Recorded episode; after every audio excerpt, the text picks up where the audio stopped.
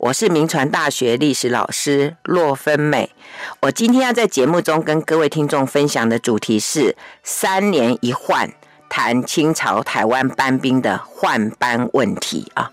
那我在上次的节目里面啊，我有提到说，清朝在康熙二十三年（一六八四年）收复台湾之后，那康熙皇帝在施琅。跟李光地的建议之下，那实施了以绿营为主的班兵制度啊。那这个制度呢，它是专门为台湾设计的。那它主要的原则呢，第一个呢，原来的绿营是以这个土著就是招当地的人来当兵为原则，但是来台湾的这个绿营呢，它则完全不能有台湾人来参加啊，而是从福建各营抽调营兵到台湾来。那即使这些绿营兵来台湾之后呢，因为病死或者脱逃而造成了有这个缺额，也不准在台湾募补啊，必须要再从福建那边再再带招人过来啊，这是第一个呃他。它的原则，那第二个原则呢，就说即使有前面这一项的防范，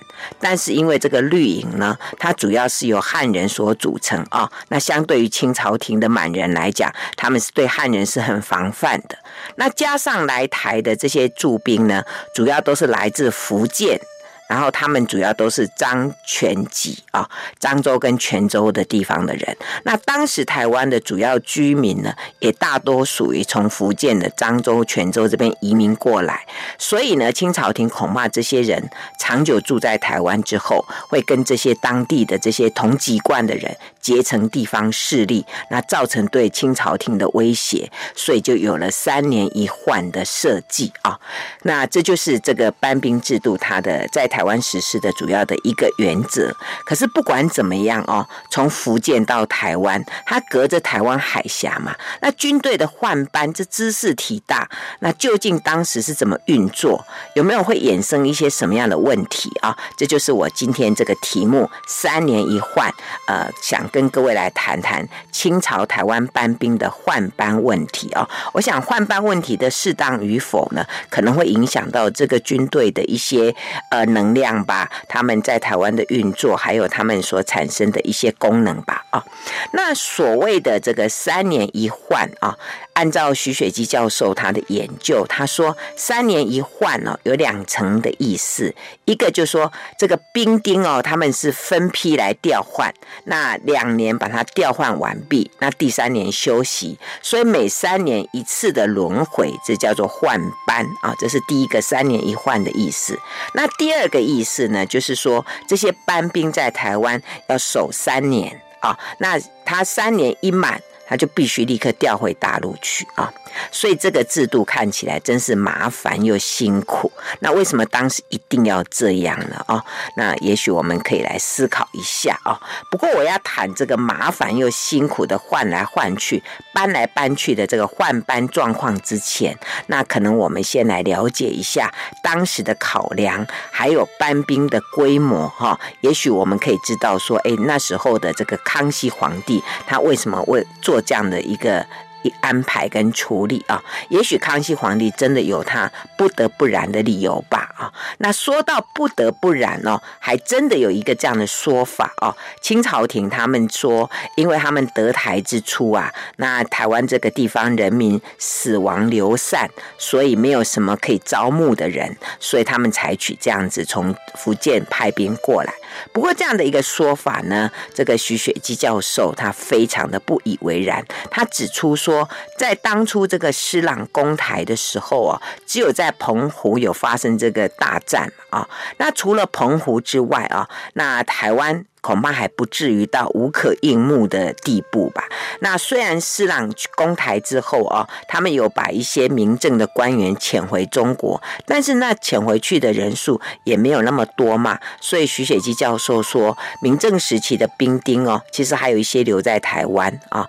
而且继续留下来充当台湾的守兵啊。而且当时呢，台湾跟澎湖两地啊的居民大概也，他说大概有四五十万人。他说要从这这些数十万的人口中取得一万两千多名的人来守台湾，应该没有太困难吧？所以他认为清朝廷的这个说法不攻自破哦。而且这个班兵制度呢，它虽然在康熙二十三年（一六八四年）就确立，可是真正开始执行却是到康熙二十七年（一六八八年）。所以这之间可能还有一些因素在吧？啊，那既然我们刚提到说清朝廷说这个无可，就说在台湾招不到人的这个说法，呃，既然不被认可，所以徐雪姬教授他又提出了他认为才是理由的理由哦。他说班兵制度的实施呢，是康熙皇帝在收复台湾之后考虑了很久，所以我刚刚讲是说二十三年一直到二十七年才执行，所以他考虑了很久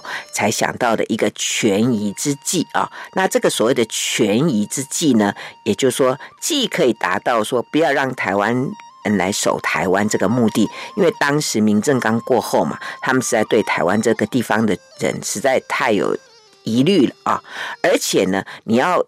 你要派军队来，还要花钱嘛，所以当时呢，省钱的方式呢，就是把福建原来就有的兵啊，然后让他们来守台湾，那就不需要再花。特别的有一些增加的这个费用啊，而且呢，你让他三年一换啊，又可以达到我刚刚讲说，呃，这些同属张权籍嘛啊，那恐怕他们在一起太久了就勾结啊，所以。呃，就给他们三年一换，而且你三年一换，可以让这些呃被征调来台湾的这些兵丁呢，他们不会长久的留在台湾，那他们的家人都在福建嘛，在大陆，所以免除他们思乡之苦啊、那更何况呢，可以借此，因为三年一换，所以让福建的兵丁呢，因为他们都来过台湾嘛，就熟悉台湾。那一旦台湾有事情呢，就可以达到救援的效果啊、哦。所以如此看来啊、哦。对清朝廷而言，这果真是一个完美的考量啊！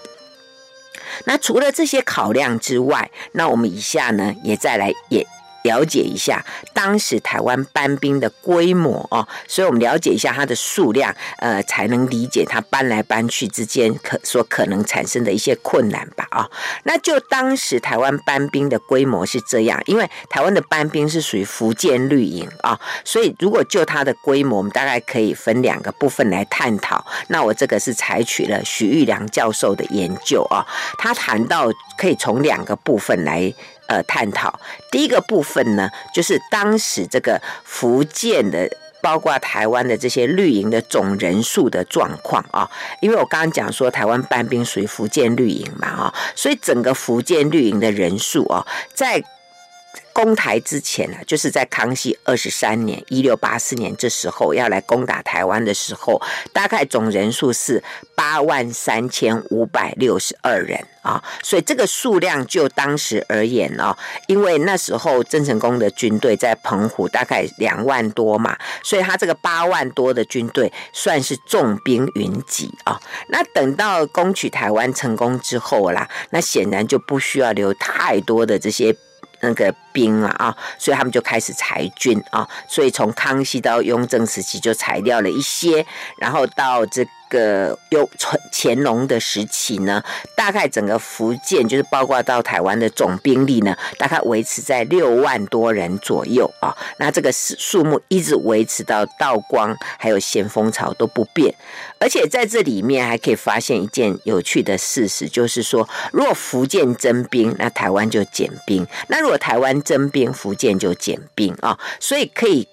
看出来说，哎，这是整个在清廷的设计底下，大概让福建、台湾这个地方拥有大概是属于六万多的兵力，那这是由官方来控制地方的主力嘛，哈，而且还可以透过台湾跟福建这样的一种调兵遣将的灵灵活运用啊。那假如这六万多不够的话啊，那再由其他省份来支援，这是当时的这规模的状况。不过呢，到后期之后呢，这个班兵。的人数就慢慢的减少哦，大概从同治八年（一八六九年），因为这一年开始呢，当时的这个闽浙总督左宗棠在他的主导之下呢，他就大幅的删减呃，就是整个福建、台湾这边的兵额啊，那两边就是福建也好，台湾也好，整个兵额都把它减少啊。然后到光绪八年（一八八二年）的时候呢，诶，福建那边的绿营人数有回增，诶，可是台湾的兵额反而更减少。啊、那从这开始呢，台湾的绿营额兵就一再缩减，一再缩减，所以有学者认为说，应该就是当时这个绿营的这个战斗力越来越衰退，所以清朝廷觉得也不需要再安排这么多的兵在台湾。OK，这是第一个部分，我们从整个福建台湾的这个绿营的总人数哦做一个观察。那第二个部分呢，就是以台湾这个地方的这个绿营的人数哦的增减来看一下。啊，从康熙初年开始哦，那在台湾的驻防的这个主力班兵大概是八千人啊，然后到康熙末年的时候呢，人数有稍微小跌一下，变成七千五百八十人啊。可是到了雍正十三年（一七三五年）的时候呢，驻台的班兵人数首次就超过了一万人。好，然后到乾隆五十四年（一七八八年）到嘉庆十六年（一八一一年），哎，这个班兵的人数又再从一万多人增加到一万两千一百四十二人，所以可以看这两个阶段哦，每一次增加大概是两千多人，哎，这种增加的比例哦，就当时整体而言算是蛮高的。那为什么当时会有？增加台湾班兵人数的需要呢，主要是呼应当时台湾人口的增加，因为台湾人口大概从康熙到雍正年间哦，按照清朝廷所记录的台湾人口大概是十三万左右。啊，呃，但是在刚刚我提到那个台湾班兵增加为一万人的这个雍正朝，以至以以及这个乾隆朝哦，台湾人口的记录已经从四十四万增加到六十六万啊。那清朝廷唯一能做的就是增加驻军呐，哈。而且到了我刚刚讲说这个乾隆到嘉靖年间呢，为什么又要增加了呃这个驻军的人口？因为这个时候台湾的人口已经突破了。一百万啊，所以清朝廷不得不用增加驻军来因应台湾不断增加的人口。但是这一种以增加驻军来因应台湾人口的这样的方式呢，到了道光朝却有一些改变哎，呃，因为在道光朝台湾的人口啊突破了两百万。可是相对驻军的增加呢，它却只增加了六百多人。为什么这样？因为我刚刚讲嘛，它整个福建跟台湾的总兵力哦，就是有一个限量哦，所以最主要就是因为这些绿营啊，他们还要维持这个福建省的治安，所以在台湾的驻军呢就不能增加太多。啊！但是到了刚刚我们前面讲到说那个同治八年那个左宗棠主导的一个呃减兵的策略之下，那台湾的这个兵员也不同时减少，减为六千九百三十八人。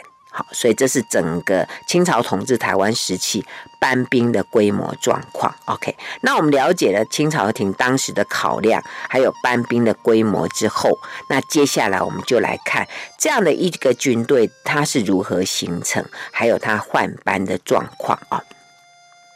我们前面提到说，清朝廷哦，他对军队驻扎台湾，他其实有相当多的疑虑啊，所以他在这个这个军队的组成上面，他就需要特别特别的小心啊。那怎么样的小心法呢？我们按照这个徐雪姬教授的研究哦，来为各位来说明啊。当时的这个班兵啊，它最主要是由绿营的里面来抽调啊。为什么是要用抽调？不是整个。营哦，把它整个调过来，主要是因为这个绿营兵哦，他们所担当的任务，除了军事之外，同时还要维持治安，还有防一些港口。好，所以他们必须留下一定的数目的营兵来担任这些工作，所以是由各营抽调了。当然，这可能还有一个原因，就是说可能全营的素质不是那么好。那如果他们要挑选来台湾的哦，原则上是说要挑选一些啊、年轻力壮哈，当然。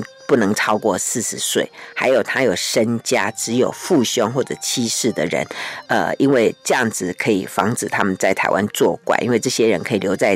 呃大陆当做人质嘛啊、那另外就是说，这些人必须诚实安分，而且要有一些特殊的一些技艺啊，比如说军就是呃不管操枪啦、练兵啦或者等等啊，还有他要通晓纪律。啊，那另外，如果来过台湾，就是已经服过三年来过台湾的满已经满班了，再调回去就不准再来啊，这是他挑选的原则啊。那我们这样看起来啊，各位听众可能会想到说，哇，如果是用这些原则来挑选这个驻台的这个班兵的话，那台湾的军容一定非常的壮盛。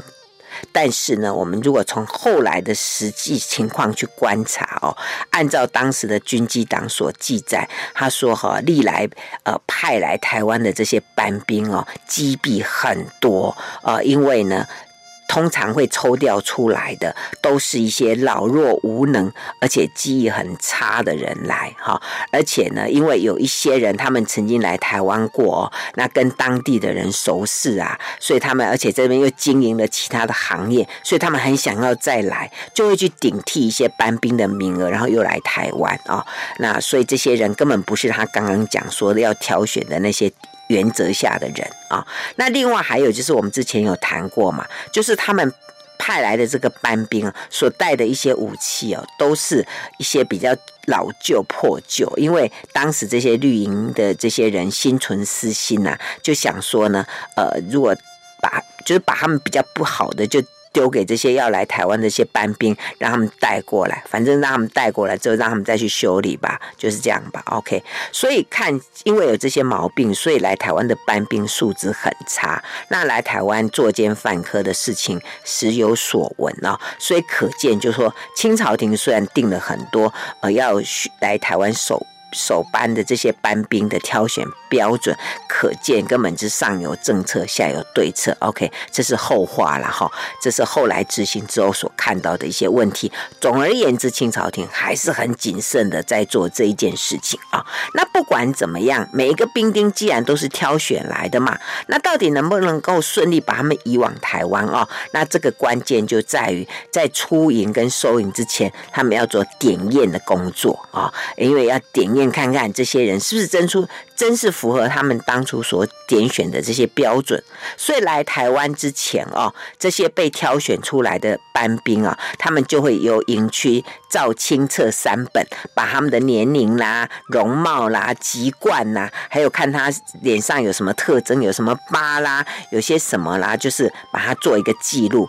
然后一本放在他们的原。营里面，因为等到三年之后他调回来的时候，还可以再点验。那一本就交给厦门的这个点兵官来核验，一本就交给台湾来验收啊。那这个清册照好之后呢，他们就把它报报送到那个呃闽浙总督，还有水师提督啊。那凡是由他们那边要派呃到。到这个就是从原所住在的原地要，他们通常是到厦门去集结嘛。那去厦门集结的人，有些就会经过福州。那如果会经过福州的这一批呢，他们就要经过闽浙总督衙门给他点验之后，才让他到衙门，然后呃，才让他们到厦门啊。然后到了厦门之后呢，再经过水师提督的检验啊，然后这样才算结束啊。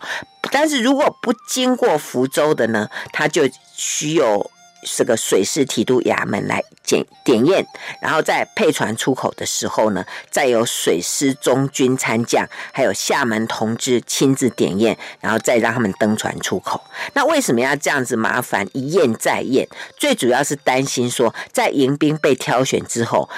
到他们登船前这一段时间呢，一些不稳妥的班兵还会搞出一些花样，譬如说呢，呃，因为他们当时有一个有一个制度，就是说会给这些要来台的班兵哦，预先支领三个月的粮饷。啊，作为这个安家费，然后又给他们盘缠，给他们来台湾用，所以这些班兵往往一领到钱之后，哇，就去花花掉了，然后再去跟泉州、跟厦门等地的衙门要求来借款。可是他们现在要借的就是他们在台湾的这些薪水，所以这些钱还必须再通知台湾这个营地，然后去把它扣抵，哇，往来很不方便。可是这些班兵因为看到有钱可以借嘛，所以他们就。纷纷就跑去借钱啊！然后再者呢，因为奉派来台的这个班兵哦，他们要经过他们的带兵官，就是所谓的千总跟把总。千总是正六品啊，把总是正七品，这是带兵官要把他们带到厦门。那有的还会趁机开溜，或者是潜回原原营去了哈。那更有更过分的，就是在水师提督都点验完毕，准备上船的时候又脱逃。啊！而且以上的这些行为根本就很难根绝掉。那等到这群人到了台湾之后呢？那本来来台的班兵要先经过在澎湖点验啊。那如果为什么在澎湖？最主要是因为澎湖回福建比较近嘛。如果搬到澎湖在检验之后不符合规资格，就把他们遣回。但是因为你在澎湖点验还要拖一些时间，而且万一这里那个风涛突起，哎呀，又要又要等候这个好的风风向，哎，很麻烦。所以在乾隆二十三年（一七五八年）之后呢，才改回呃改由这个厦门那。直接就到台湾，然后才由台湾这边来接收。OK，好，我们先呃谈到这里，休息一下，等一下再回来。News 九八九八讲堂。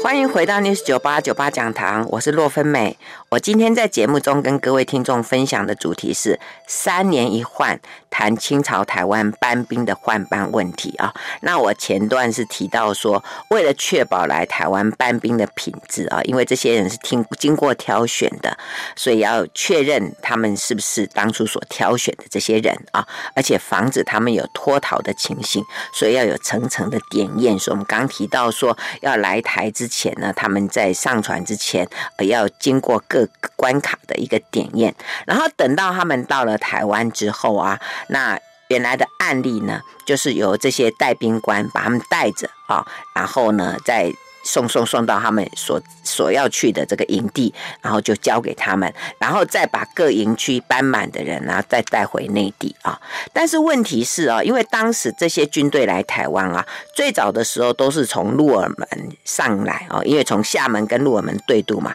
从厦从厦门，然后就本来有经过澎湖，后来又取消了，就直接到了就是鹿耳门。啊，而在这里上来之后呢，那因为他要分布到台湾全省各地去嘛，所以通常哦又要带带带带到很多地方去。那这个过中间的路啊啊，这些带兵官不熟，所以有时候他们就会请当地的一些呃原住民啊来来带路啊。那因为。在这个带领的过程呢，呃，有时候就会有一点勒索啊，就是要他们呃供给他们酒肆啊，给他们一些呃供应给他们车牛车啦等等，哇，造成很大的一种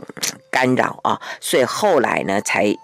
把这些带兵官改掉，就说你从。大陆来的这些带兵官，你就在港口那边留着啊，然后呢，由台湾当地的这些呃比较可以信任的这些带兵官去把这些人带回来啊，所以这是当时的一个状况。好，所以当时好嘛，这么麻烦的把这些人带到台湾来，如果这些人到了台湾来常住，那也就算了。问题是这些兵哦，他们是需要三年一换啊。那我们刚刚有解释说，三年一换的意思呢，一个就是呃，他们分批起调啊，所以。呃，两年调完，第三年休息，每三年轮一次，叫就是三年一换的意思。那第二个意思就是说，这些兵丁要在台湾守三年，三年一满就调回大陆啊，这个叫做三年啊。那为什么是三年呢？其实这跟当时哦，就是台湾的武职官，他们就三年一换，这个有关系。所以有这样的方式呢，他们就可以营长官可以随着该营的兵士来来去去，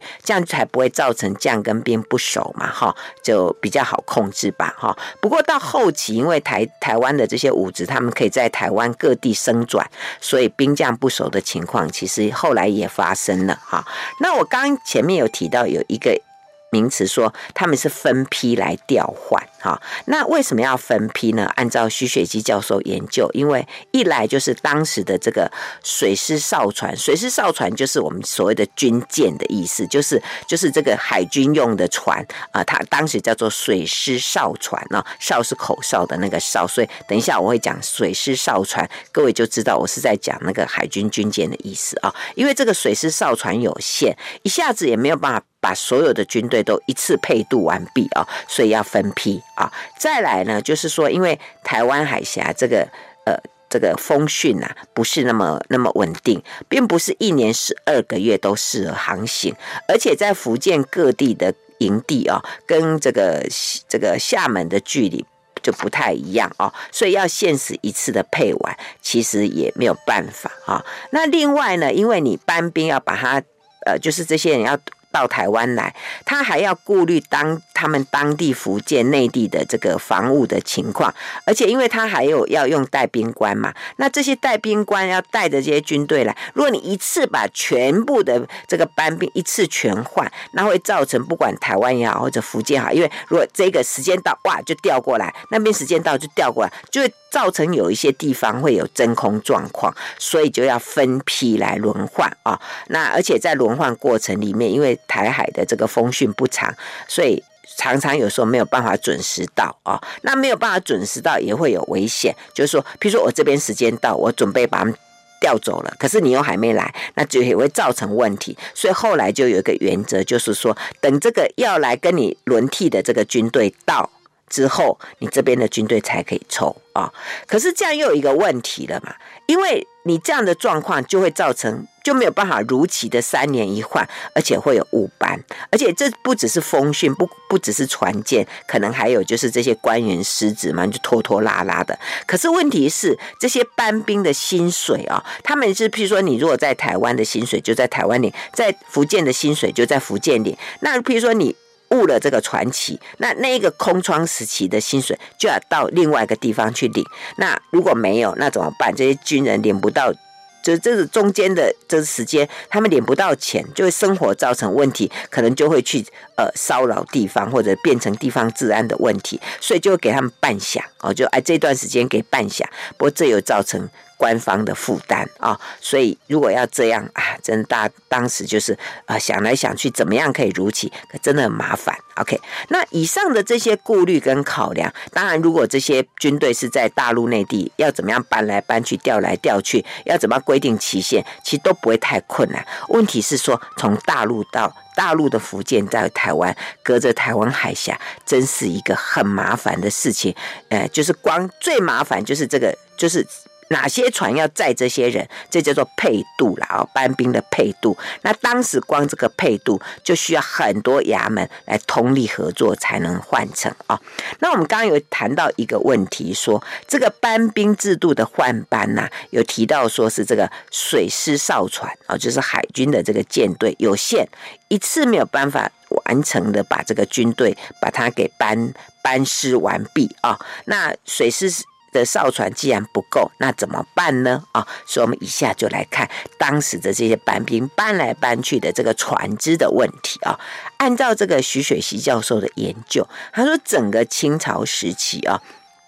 这个虚台班兵的配渡所使用的船的状况，大概可以分为四期。第一期就是在康熙二十七年一六。八八年到乾隆五十二年，一七八七年，这是完全由水师哨船，就是海军舰队的船来配运啊。那第二个时期是在乾隆五十四年，一七八七年到嘉庆十五年，一八一一年，这是由商船来。配运啊，就是由民间的商船来配运。那到第三期就是嘉庆十五年（一八一一年）到道光十五年（一八三五年），这就是商船跟哨船跟一起来配合的时期。那第四个时期是道光十五年（一八三五年），是还是又回复到由水师的哨船来配运啊？可是其实我们发现哦，那他们这个期间哦，都是有有。征调一些民间的商船来配合协助嘛。那运作的状况怎么样？因为你用到民间的力量，会不会引引起民间的不满？那以下我们就来观看这个时期的一个运作啊。我们先看那个第一个时期哦，就是呃乾隆。呃，这个康熙二十七年（一六八八）到乾隆五十二年（一七八七年），这个是水师哨船的配运期啊。那因为原来这个水师哨船哦，他们除了配这个军队之外，他们其实还有一些其他的工作，比如说他们还要巡哨啊，要巡防啊，还要把他们的薪水啊这个载运过来呀，啊，另外还要把台湾的一些什么硫磺啊配运出去啊，然后另外还要运马啦，哇，这个业务很多耶，根本就不敷使用。万一又是有一些乱事发生的时候，根本就不够。所以在乾隆三十三年（一七六八年），就有大学士陈洪谋，他就提出说：“哎呀，有一些应该要哦，就是征用一些呃民间的商船来配渡吧。”哦，有提到这样的建议。可是当时的闽浙总督崔应介他就说：“不行啊，这个民间的商船哦，他们还要运送一些呃台湾的呃一些。”呃，米啊，还有个这个谷物啊，到到大陆来。那如果你要让他们这些民间商船去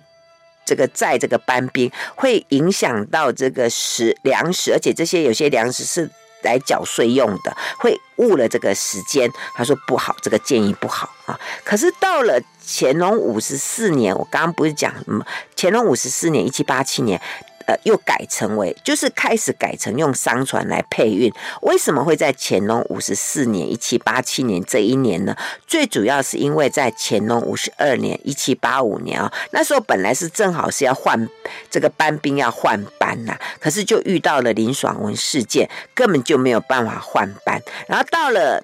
乾隆五十四年。一七八七年，整个林爽文事件平定了，哇，那留下来的班兵就很多啦，就要开始换班啦，根本就不够，所以才开始用商船来配运。所以从这里开始呢，我就改成了，就是在一直维持到嘉庆十五年，一八一一年，他们都是用商船来配运啊。可是到了嘉庆十五年，一八一一年的时候，哎，原来由商船来配运，又改为由商船跟海军。跟水师的哨船来同时配运，为什么？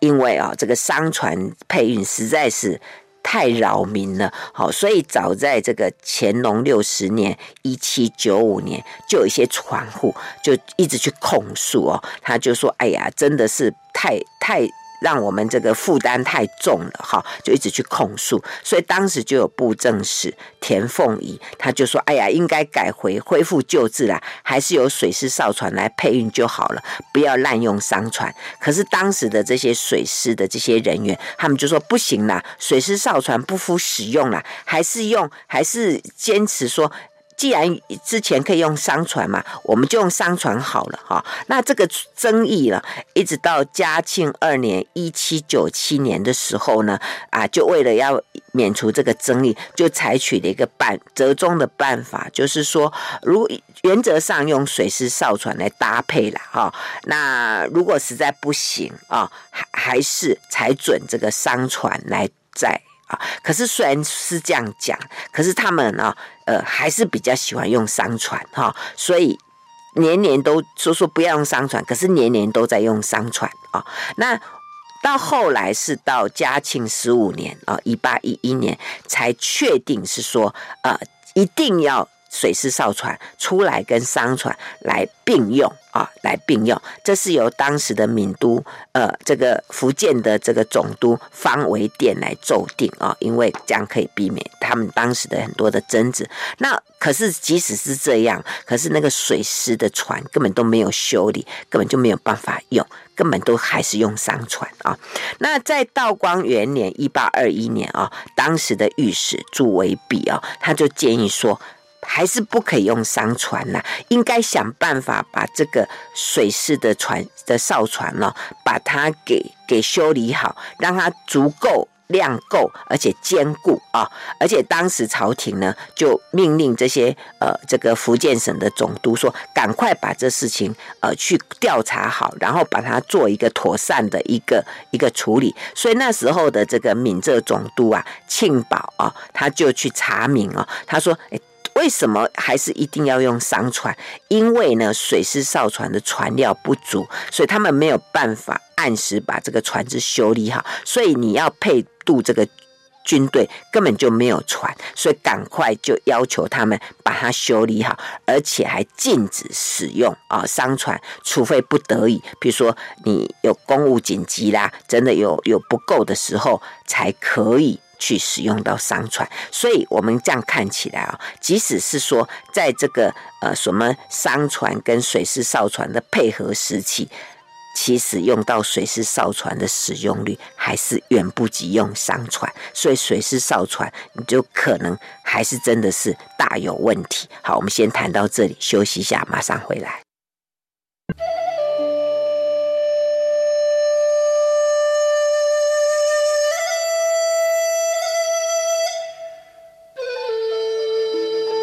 欢迎回到 News 九八九八讲堂，我是洛芬美。我今天在节目中跟各位听众分享的主题是三年一换，谈清朝台湾班兵的换班问题啊。那我前面讲到说，那时候军队要配渡到台湾来啊，那或者从台湾要回到这个福建去，呃，他们原来都是用海水师哨船，就是海军的这个舰的这个船舰啊。可是后来很大的时间，很长的时间，他们都是用商。船嘛，哈，那究竟用商船来配配度啊，会不会有什么问题呀？啊，为什么一定要坚持还是用水师哨船呢？哈，按照徐水基教授的研究，他说，呃，他分到几方面，第一个就是说在经济方面的影响，就是用商船会拖累商民啊。怎么讲呢？因为当时哦，由这个福建要。这个配渡这些军队到台湾来啊，那他们主要的港口，我刚提到说，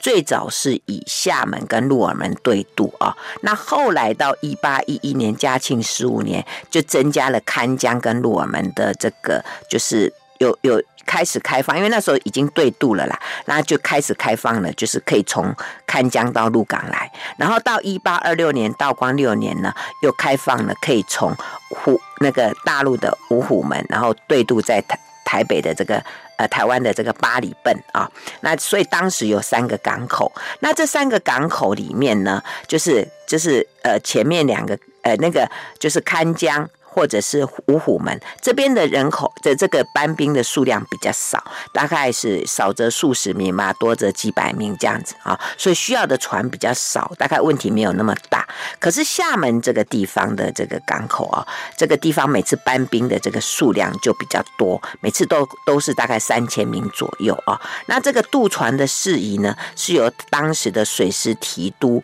中军参将来统筹办理啊，所以这个参将每次要换班的时候，他就说：“哎呀，水师哨船要修理啦，哎，要去巡洋啦，根本就不够使用。”他就会命令那个厦门同志说：“你预备一些商船让我来用吧。”哈，所以呢。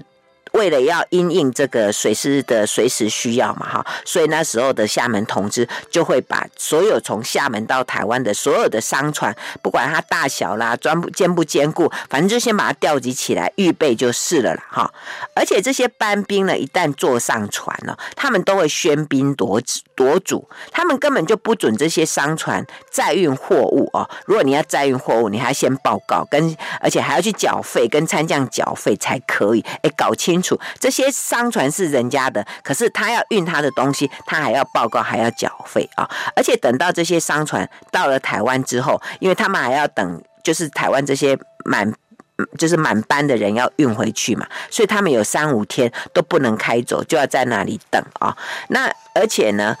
呃，除了从厦门来台湾是这样，从厦门回。从从台湾回厦门也是这样啊，所以这些厦门的商船呢，他们每一次碰到这个换班，就三年里面有两年在换班，所以他们根本就没有办法营业啊，所以很多的商业就掉下来，他们就啊算了就不做了，所以这个商商船的数量就慢慢的变少。而且当时其实，在台湾跟厦门之间的这个商船呐、他们除了配在这个班兵之外，他们还有一些工作也还要负责，比如说要配一些。军队要吃的这些粮谷，嗯，这个谷物啦、粮食啦，还有这些军人的家属的一些谷物啦，还要配一些要来就是修理船的这些船料，还有马要吃的这些马料，还有还要配囚犯哦，因为他们说，如果你配一个囚犯，就可以少配官谷三斗，另外还要配棺材啊，还要运棺材啦，就是如果有些在台的官官兵死了，还要把他棺木给运回去，哇，所以。这些当时的这些福建的这些海商哦，就是这些开船的人，他们真是哦永无宁日啊！而且呢，除了这些工作之外，因为原来哦，呃，这个在台湾的这些米粮哦，其实都是靠这些商船运到厦门去嘛。因为当时福建缺米啊，然后有要由这些。呃，商船运米来平衡两地的这个物价啊，可是这个米的米，这个福建的船越来越少，台湾米不到，就福建那边的米价就上涨啊，而且你知道台湾的。土这边比较潮湿嘛，台湾出产的米啊、糖啊都不能放得太久，所以当台湾当地的农民就觉得啊，这样子跟福建做生意没得做了，因为这个船根本就没有办法载他们东西，就转而就是去跟其他的省份做生意了。那这么一来的话呢，呃，根本。这个福建这个地方的海关也发现，哎，这船都不来，他也没有收入，税收减少，所以这个好对这个商人真是很大的骚扰。另外呢，就是在这个状况底下呢，那军队的品质就变低了，因为你看所有的海水那个海军的船都不拿来配配军队嘛，所以这个呃，然后他们也巡洋也是。只是有虚名而已，就久而久之哦，当时的这水师根本有些连怎么开船都不会啊，而且一运到一遇到要巡洋，他根本就搞不懂这个海上的一些状况，所以有时候他们会招一些商船上的这些人来救急啊，所以当时这个整个海峡上面就盗贼时起，因为大家都觉得这水师根本没用。那另外有一些陆陆兵哦，呃，就是陆路的兵丁，他会发现哎，这个渡船。这个渡台的船哦，哎，好像有一些力头哎，所以他们就呃也也骄纵起来了。所以后来就发现哇，这个一直用使用这样的水商船真的不是办法。所以在道光十五年之后，他们就改用水师哦，就回到用水师。可是即使这样。还是没有办法，所以你就可以看到，就说这个为台湾特别设计的这个三年一换的班兵制度，单单在换班的执行上面就困难重重。那究竟这个制度是什么时候废掉的呢？呃，按照徐雪姬教授说，左宗棠。提出说，大概在同治五年（一八六六年），台地的班兵制度基本上就不存在。可是按照许玉良教授的研究，他说在光绪元年啊（一八七六年），光绪皇帝下了说，可以在台湾当地招募啊，所以从此就不需要再从大陆派兵过来，所以这个班兵就成了历史名词。所以我们就可以发现，这个班兵制度光换班就这么麻烦，所以这个制度在。台湾历史上真的是一个可以观察的问题。好，我们今天节目就进行到这里，谢谢收听酒吧讲堂，再见喽。